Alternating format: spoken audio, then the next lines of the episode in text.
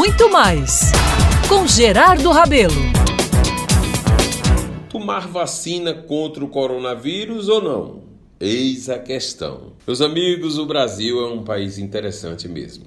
Aqui se luta e muito por todas as conquistas sociais. Aqui, o serviço público que cobre o setor da saúde, com raríssimas exceções, funciona precariamente. Há sempre muitas reclamações, não é isso?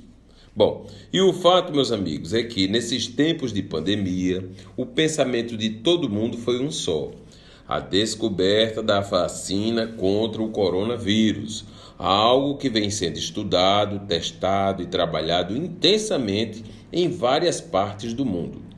Aqui, na espera de que esse processo aconteça rapidamente, as autoridades trabalharam com visão de futuro, viu? E foram logo fazendo convênios com a China, a Rússia, a Inglaterra, tudo para receber a vacina e atender o mais rápido possível o nosso povo.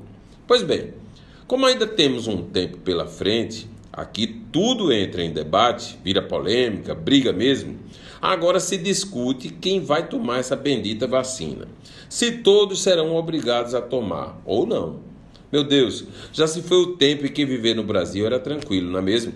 Tínhamos o livre arbítrio para escolher o que queríamos fazer. E nos casos mais problemáticos, como esse do corona, seguiríamos uma recomendação médica, provavelmente. Há duas semanas que se fala sobre essa questão que a maioria esmagadora sonhou 2020 inteiro. E o curioso é que surgem teses as mais loucas e estapafúrdias na mídia. Gente que é contra e os que estão a favor da exigência da vacina. Voltando no tempo, algum tempo atrás, meus amigos, surgiu no Brasil uma pandemia que nem podemos comparar com o que estamos enfrentando, mas que foi muito séria.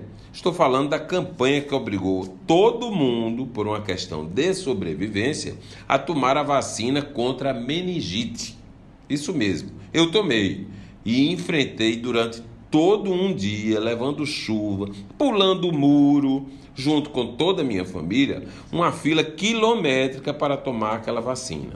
Foi uma loucura, mas estou contando essa história da meningite agora, aqui, feliz da vida. Parto do princípio que, se é para viver, temos que fazer as melhores escolhas. Se é para tomar, se há até opções, por que polemizar? Para que fazer confusão? Vamos viver, meu povo. Esse é o grande objetivo. Essa é a grande bênção de Deus.